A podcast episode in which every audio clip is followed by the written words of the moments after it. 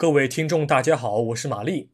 欢迎大家收听《战史概观：太平洋战争上部》的第二十三期音频节目。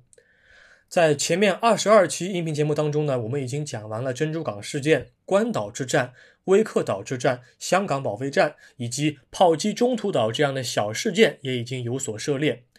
从今天这一期开始，我们来聊一聊马来亚战役。哎，可能有听众就问了哈。这个战役的名称为什么叫马来亚战役呢，而不叫马来西亚战役呢？这个问题的答案和马来西亚的历史有关。那么，按照之前的惯例，在战役正式展开之前，我还是会花费一些篇幅来介绍一下马来西亚的历史和地理概况。历史主要是从地理大发现十六世纪开始来讲。另外一点，请大家注意哈，按照战争史的准确划分，新加坡之战。它应当是马来亚战役的一个重要组成部分，也是画上句号的一个最终环节。但是由于新加坡这个地方战略位置的重要性和特殊性，我在讲述战史的时候呢，还是会把它单拎出来抓一下细节。也就是说，前面几期音频节目，我将会着重的关注马来半岛上面的战事，而后面几期将会单把新加坡之战的细节做一次填充。好，我们现在废话少说，马上进入今天的正文部分。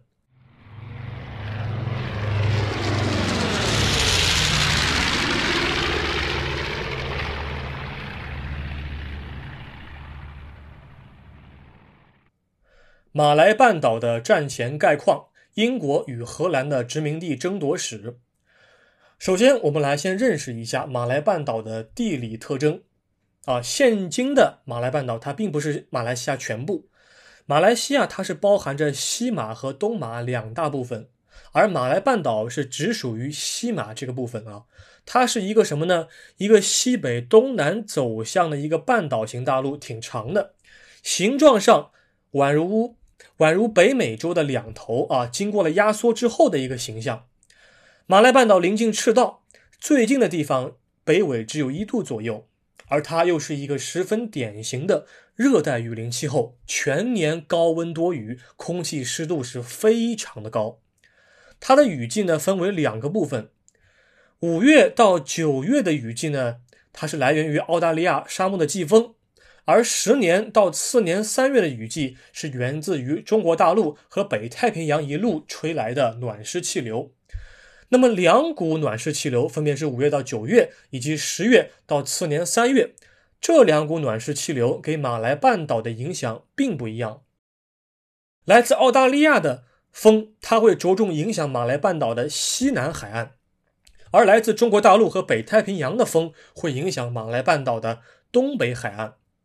因为马来半岛是这样，它的中间有一个山脉叫蒂迪旺沙山脉。山脉的阻隔使得许多雨水会积聚在沿海的一些低地上，又是一些丛林地带，给低洼的丛林带来丰富的降水，以及培养了很多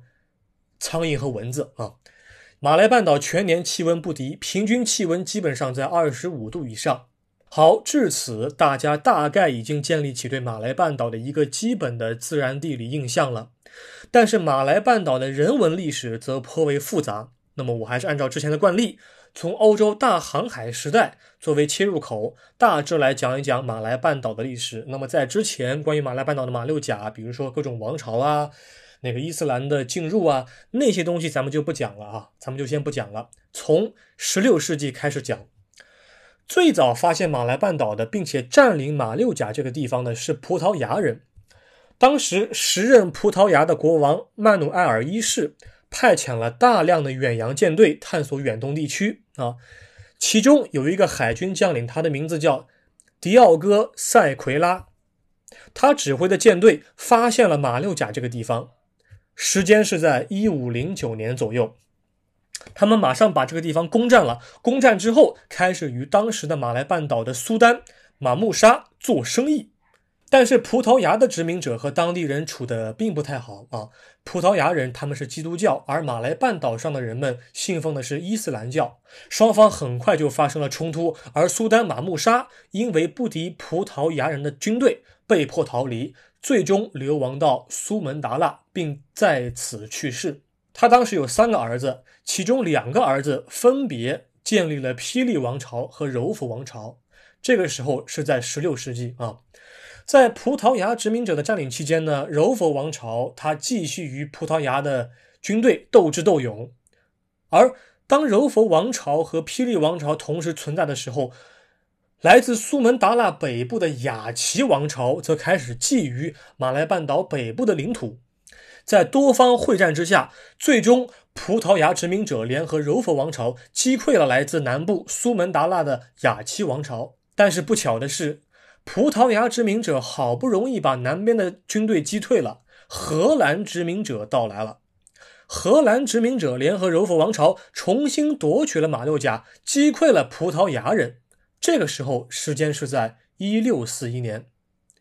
而当雅齐王朝、柔佛王朝和葡萄牙人互相牵制的时候，北部的暹罗人，也就是现在的泰国人，他们则开始趁机吞并马来半岛北部的一些地区。在之后长达上百年的时间当中，荷兰殖民者在东南亚开疆拓土，大搞贸易。而就在1785年，英国殖民者来到了马来半岛。这是在马来半岛上岸的第三位来自西方的客人了，客人打引号啊。那么原先本来英国的关注点是在它亚洲的主要殖民地，也就是印度，但之后呢，荷兰人说他们想垄断马来半岛的贸易。那么原先奉行自由贸易的英国人也不愿意看到马来半岛这一块蛋糕被全部的荷兰人夺走，因此英国与荷兰开始了商业竞争。有一回，荷属东印度公司的一个特工屠杀了二十多名船员，其中就有葡萄牙人，还有英国人。那么这次事件继续扩大之后，显然不利于双方的经贸利益，双方都不想在这个地方进行长期的大规模的冲突。而英国与荷兰在拿破仑战争结束之后，都需要给对方示好，所以呀。聪明的政治家们，他们在一八二四年签订了英荷条约，试图解决双方的贸易纠纷，并且开始划分殖民地的势力范围。那么，在两年之后，一八二六年，英国呢就将马来半岛的槟城、新加坡、马六甲和纳闽地区合并，统称为海峡殖民地。好，这些地区全部都是天然良港，适合大型舰船的停靠、补给还有运输。然后，在十九世纪初开始，大英帝国就开始展开了一系列的殖民化的操作啊。原先英国只是想做一点生意，但是呢，马来半岛当中的几股本土势力，他们在十九世纪末开始抢夺当地的锡矿产业的时候，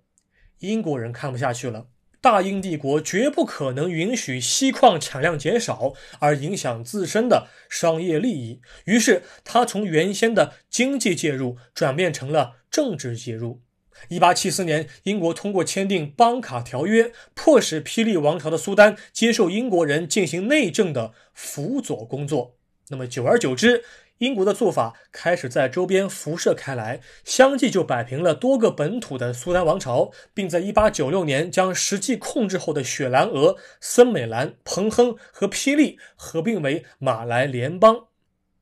其余的一些地区被划定为马来属邦。啊，不论你是称呼是联邦还是属邦啊，这些地区从本质上来讲，通通属于英国的海外殖民地。本来呢，来自中国和其他地区的一些劳工移民，因为锡矿问题而产生分歧。一块蛋糕，他们想分，但是分成的比例一直没有商讨下来，产生了一些冲突。但是当他们最后遇见了一个共同的大英帝国这一强大的敌人之后，原先的分歧就暂时被搁置了。而从二十世纪初一直到太平洋战争爆发之前，大英帝国一直统治着马来联邦和马来属邦，直到日本入侵马来亚和战后独立为马来西亚之后，英国的整体势力才全部撤出。所以总的说来，马来半岛的近代史和咱们中国的近代史，以及其他太平洋地区的一些小岛上面的近代史是一样的啊，充满着血腥和暴力。马来本身的内部斗争不说，光西方殖民者就换了三个，而苏门答腊和北部的暹罗时不时还插上一脚。这就使得马来半岛的和平环境注定无法持久。而这些所谓的纷争之所以能够发生的一个重要原因，就是直接的利益相关，锡矿以及后来从别处引进的橡胶树，两者都是工业革命和战争所需的重要资源。而马来半岛的苏丹王朝缺乏与各个势力进行持久抵抗的能力。